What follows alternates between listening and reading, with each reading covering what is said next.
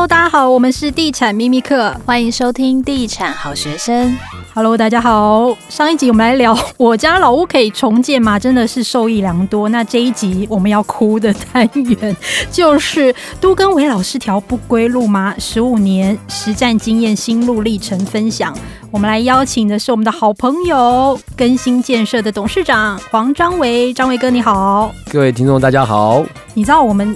刚有说到说我们两年前去你办公室采访你嘛？嗯、然后那时候我真的记得一句话，你曾经跟我们说，就是如果你要害一个人，就叫他去做毒根。我们到现在这一句话还记到现在，算是金句，对，真的是金句。到底发生了什么事？这十五年来，你到底为什么会踏入这一条路啊？哦，对啊，这个真的是一条不归路，因为我们当时其实。没有想到，就是从整合，然后到啊、呃、政府的审议，然后到最后呃财务新建，它每个案子几乎都是长达要十年以上的一个这样时间点。人生有多少个十年，对不对？对啊，没几个。真的。那你你你当时其实没有没有，你一开始刚投入去做的时候，其实没有预期到这件事情需要做这么久的。对，因为我们觉得说，哎，就一般我们一个建设业。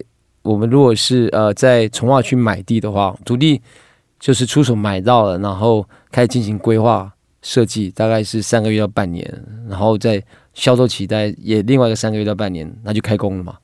对，其实相对一个建设公司来说，它的营运上会比较好，它的周转就快了。对，它的周转就快了。为什么没有选这条路呢？不，就是其实应该讲我们的股东。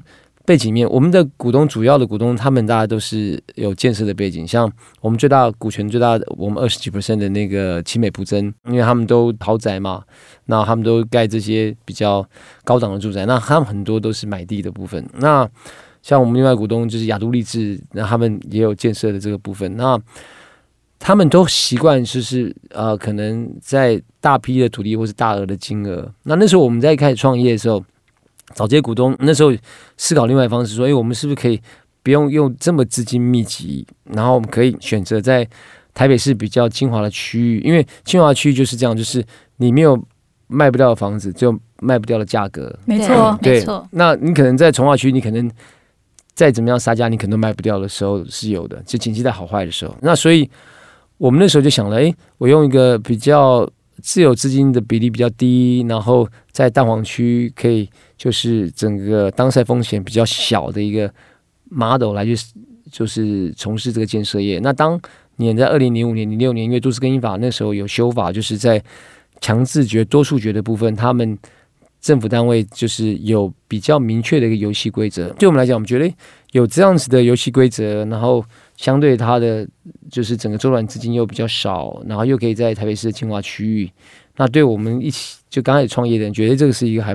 蛮好的模式，就募集了两千万，自己口袋拿出来之后，哎、欸，才发现，哎、欸，故事不是公狼行为，他干什么钱越来越少，对对对。然后我们到了增一直增资，一直增资，增资到一亿都烧光的时候，哎、欸，发现怎么一栋房子都没盖起来，那个一个那个都是跟都是跟新案，一个都是跟都还没成案这样。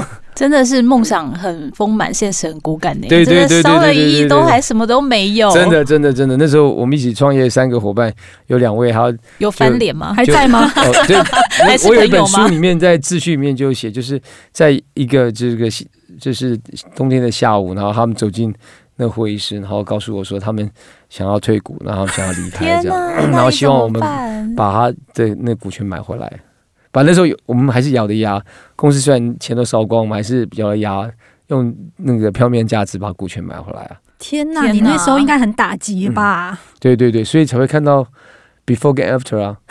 是因为 你说泄愤一直吃吗？不是就是，就就应该说那个那个时代，就是就是刚创业那两三年，就是一直就是就是泡在酒精里，就是一直在应酬，啊、应酬哦、一直跟住户谈，然后一直要跟。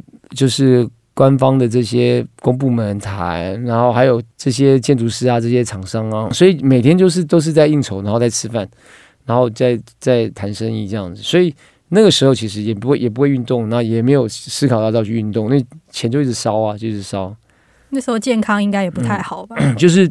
就是那时候会有什么呃胃食道逆流啊，三高，然后那个食道溃烂啊，食道溃烂，然后重度脂肪肝啊，然后高血压，反正有的都有了。对，我觉得是心理影响生理，我无法想象我身上扛着一亿，我要怎么活下去？这压力真的太大了。哎、欸，很多人是会走上不归路的，你突然钱就不见了。所以张伟哥，你是怎么走过这一切的？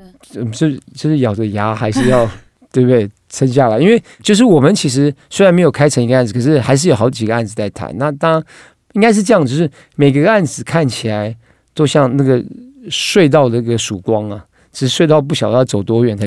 你说真的可以走出隧道？遇到那种心爱隧道鬼月的时候，可能走不出去，还会路上会遇到很多鬼。那你可以跟大家分享一下，你有有没有遇到什么鬼？长得像人其实是鬼的事情？哦，不，应该是说像这样的个案，大家都没有成案了。就是如果租户里面真的就是就比鬼还犀利的话，那当然我们都没有办法去符合他的条件。就像前几年最有名的，从我们那个文员文林院案。对不对？那王家，然后到了永生，永生那个松松山案、永春案，对不对？对当然王家，对，大家很清楚那个背后的故事吧？对不对？嗯，非常清楚。对，我觉得那那时候那时候其实是一个都根的黑暗期啦，就是整个不管是学生、教授跟就是民运团体，全部都钟摆钟摆全部都摆向了，就是、嗯、就是呃宪法的财产权，然后王家了这样子的一个不幸的遭遇，那。可事实上，故事我们大家很清楚，他不是他不是一个弱者嘛，他也不是一个被牺牲的，他其实是牺牲其他已经都搬出去的这个三十几户的住户的这样的青春跟岁月，还有他们的成本，因为在外面他们租赁的这些成本到底是谁应该来负担？但后来我想都市更新处也学乖了，所以到这个永春案，在那个深夜那个永春案，他就把彭家彭家他们成立了一个就是都跟受害者联盟嘛，对不对？那都跟受害者联盟，其他不是他受害，而是。他的邻居跟建方要受害，可是后来那一次都根处就真的有壮士断腕，把他们划出那个范围之外。所以最近大家在网络上看的照片，就看到 很特别啊，很特别，对不对？那旁边三栋都盖起来，那包围的就是一栋那个两两，应该说两两两栋一只梯的公寓四层楼，对不对？那还是一样继续彭家开了他的 SYM 的那个汽车行。那都根路这么痛苦，你有没有想要放弃过？有啊有啊有啊，就是。每天 每天每天以泪洗面，梦回 梦回这个路转，就是觉得哇，这个不应该是这样说。其实，因为这跟我之前做创投投资的时候经历有关。创投投资就是这样，就是我们每年评估案子也是好几百个案子，那可是它总是有一两个其实是很很很不错很不错，然后黑马对黑马就是这种那种 star 出现这样。那其实建设业其实也是。这个状态，那我必须要讲，经过了十几年下来之后，现在在台北市仍然可以在一线的区域可以推案的建设公司，十个里面有九个是都更案，那第十个可能就是地上权了呀。嗯，我说都更案是就是老屋改建，然后有包含就危老的部分，对对，就是台北市再也看不到有树地是一百平以上。对啊，没有。对，所以我们最近有感觉到有更大的一些威胁跟竞争原因，是以前我们都看不到润泰啊，或是那个富邦啊这样的公司进场跟我们一起整合同一个案子。哦，现在现在有了，他们现在案子，他们现在就是富邦也有，他们现在就很积极会跟我们一起去抢这些案子，就是跟我们一起去竞争这些案子。以前我们就是我们要画哪里，要要要框哪里。几乎都不会有太多的竞争对手，因为大家不想做这个事情。嗯，但这五年来讲就就不是，因为台北市没有树地啦。然后最主要这这几年来，那国有土地的政策又改变了，就是国有土地现在都是转做社宅，对，对不对？然后也不标售，所以再也没有建设公司它可以能够在蛋黄区可以推案。这也是我觉得我们很幸运，所以我们我们虽然。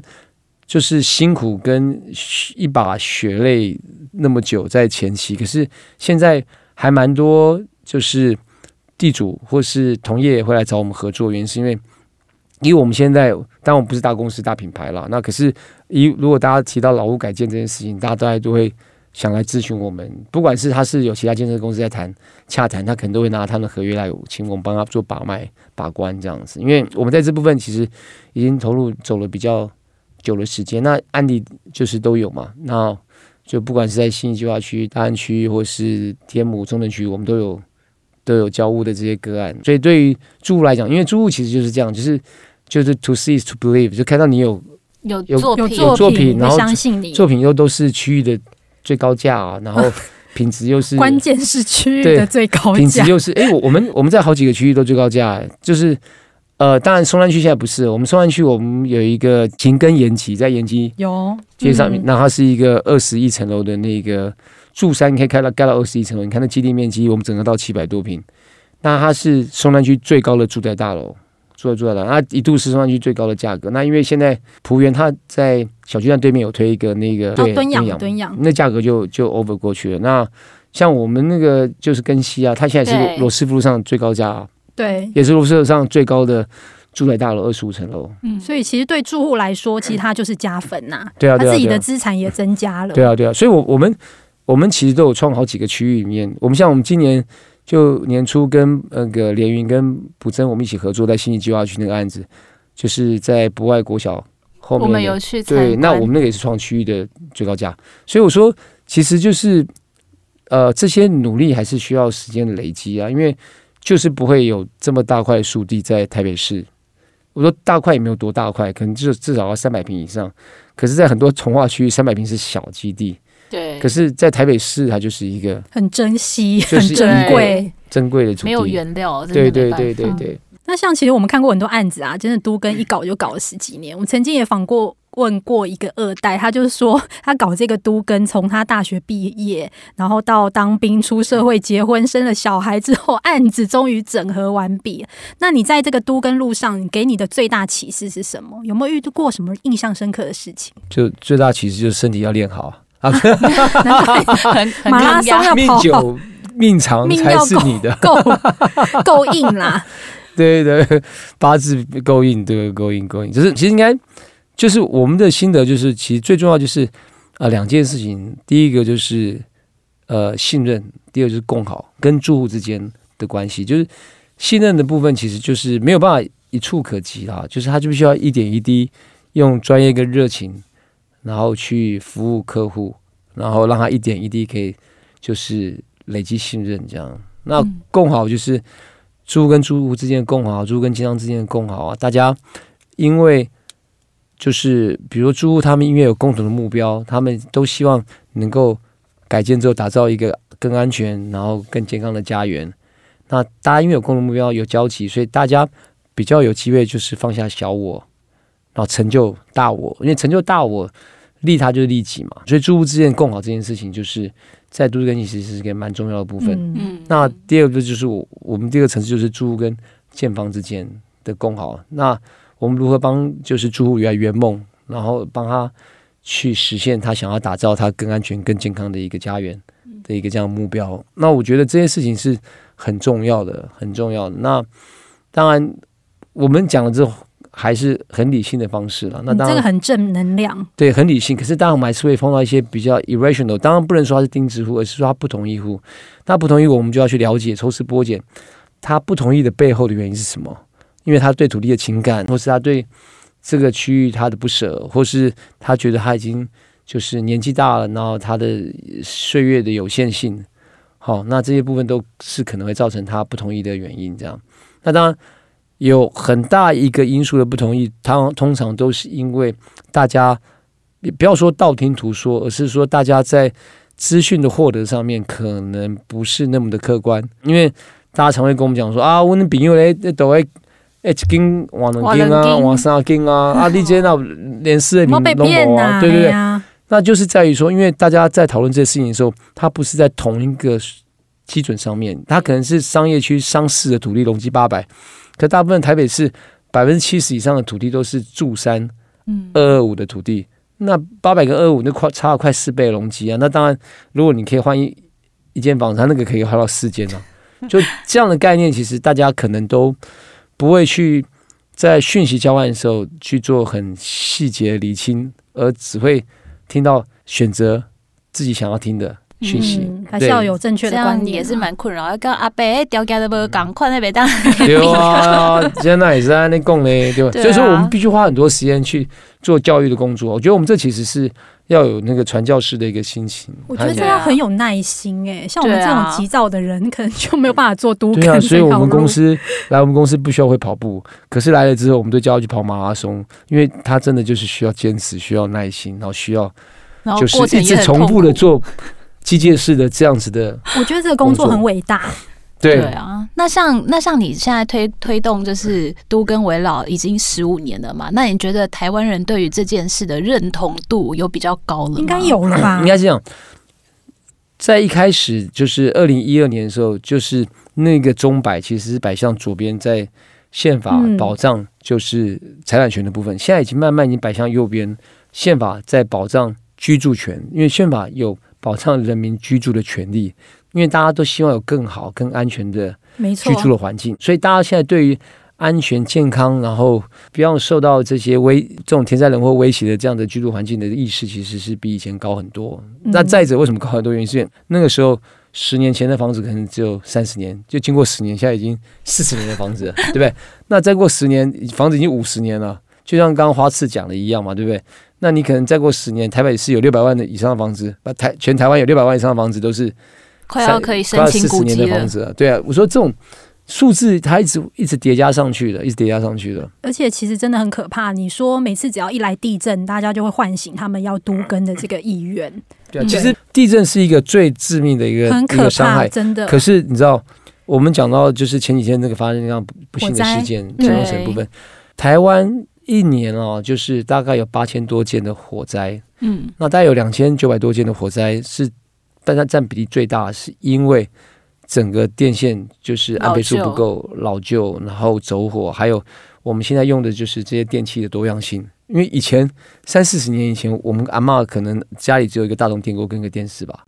那那时候部件的管线跟线路，它哪需要现在搭一个人至少有手机，还有电脑，然后还有这个、嗯、有的有的没有的一大堆，所以全部都插座插满满的，都好怕、哦。对，所以火灾这件事情其实是。最安全性在居住上面，其实是最最可怕、最危险。然后，而且一般的住宅啊，就是它管线，它二十年大概就要汰换跟更新一次。二十年，那你房子都三四十年了，哇，那个管线不到，对不对？已经不分时对啊，而且到什么程度？尤其是老房子就会有铁窗嘛，那你铁窗又没有安全逃生，那甚至是你的建材也不可能是防火的建材，对对对对，所以有很多都是易燃物，其实真的还蛮危险。真的啊，而且。你看那么多一楼的违建跟顶楼违建，然后还有房子动距这么近，嗯，那你看消防救灾跟逃生都是问题啊。那些违建你根本那个消防车进不来，那你也逃不出去。所以我觉得都更跟危老就是把这些老房子改建是一件非常有意义而且需要去做的事情。但是我觉得这件事情不应该只是建设公司跟原住户之间的事情，政府也总该做点什么吧？你觉得我们政府现在做的怎么样？还有什么可以？不过我必须要讲的就是呃，讲到真的很很务实的这一面，就我们是建方的话，其实我们也会去开发个案，基本上我们也是需要就是。讲难听点才是有利可图，就是在里面我们也要能够有一些可以生存下来经营的利润，我们才会去做开发跟进行。没错啊，那可是你要知道，有太多的老旧的这些区域，像城中城这样子个案，它的产权复杂，产权人数那个数量大，啊然后它的以前的容积的使用又过高，有这些问题种种。他几乎是没有效益的民办的一个都更案，所以他曾经开过两次的那个有议员帮他开过两次的那个都更的会议，根本就不会成案，原因就是他没有没有有利可图。嗯嗯，像这样的个案大概占整个全国大概可能有五六成。哇，很高，比例这么高啊？对，非常非常高。我不是说有五六成是像那个城中城，我说他的房价可能就是二三十万的地方或三四十万的地方，他就无利可图啊。所以大家。有没有想过，其实除了台北市跟新北市以外的地方，很少听到都更原因，是它房价不够高。它房价如果是呃三十万好了，现在光工程上一平就要二十五万，那建商都花花了二十五万去盖房子，那整个房价还三十万，那住户难道分那个六分之一面积回去？嗯，不可能嘛，对不对？住户一定觉得说，哇，怎么我改建之后只剩下六分之一的面积，我绝对不可能做的事情，所以这完全都无利可图，所以。很多的区域其实它必须，就像刚刚讨论，它必须要有公办的角色的进场，就是这个更新案，它是个公办的更新案，那它必须要有公权力，比如说要强制拆除，或是强制安置，或是强制的驱离，这些东西都需要公权力，因为我们一个建商，我们怎么去强制人人家持有财产的这些住户？这这是不可能的事情。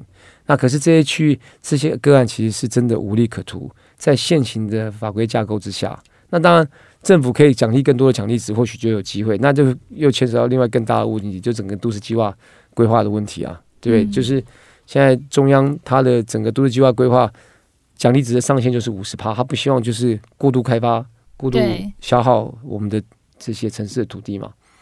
对，这些都会是很多环节的问题。嗯，听起来都跟这条路是真的还蛮辛苦的。那最后一题来问一个现实面：如果时间倒转，你还会想要走这条路吗？真实的心有有没有有没有其他比较辛苦的工作？对，有没有想说就不要做这个了？其实我不会，我觉得其实其实做到这边，我觉得我我们还算蛮有成就感，而且觉得这是一个。对社会其实是有一个贡贡献，然后对社会其实是一个一个正向的一个事情。我觉得我们就是人走这一遭，总是要对自己跟对社会是有留下什么样的轨迹。对，嗯。那说穿了，其实还是可以赚到钱啊，不然我们总还会沉在这里。对啊，不然大家都做慈善事业的吗？利润是应该的啦。我必须要讲，它就是个合理的利润。对啊，合理，但是很辛苦，我只能这样讲。哦，对对对对对，因为你其实一个公司你要养这么多人，对啊，其实真的，我们每年也是要烧好几千万的这些薪资啊。天哪，对我们来说，我们两人公司这个真的很辛苦。对，好，那这一集非常谢谢张维哥。那如果想要了解更多都跟维老的过程，可以去买他的书《都跟维老大解密》，在各大书店都有贩售。谢谢哦，那我们下次再见，拜拜。拜拜拜拜。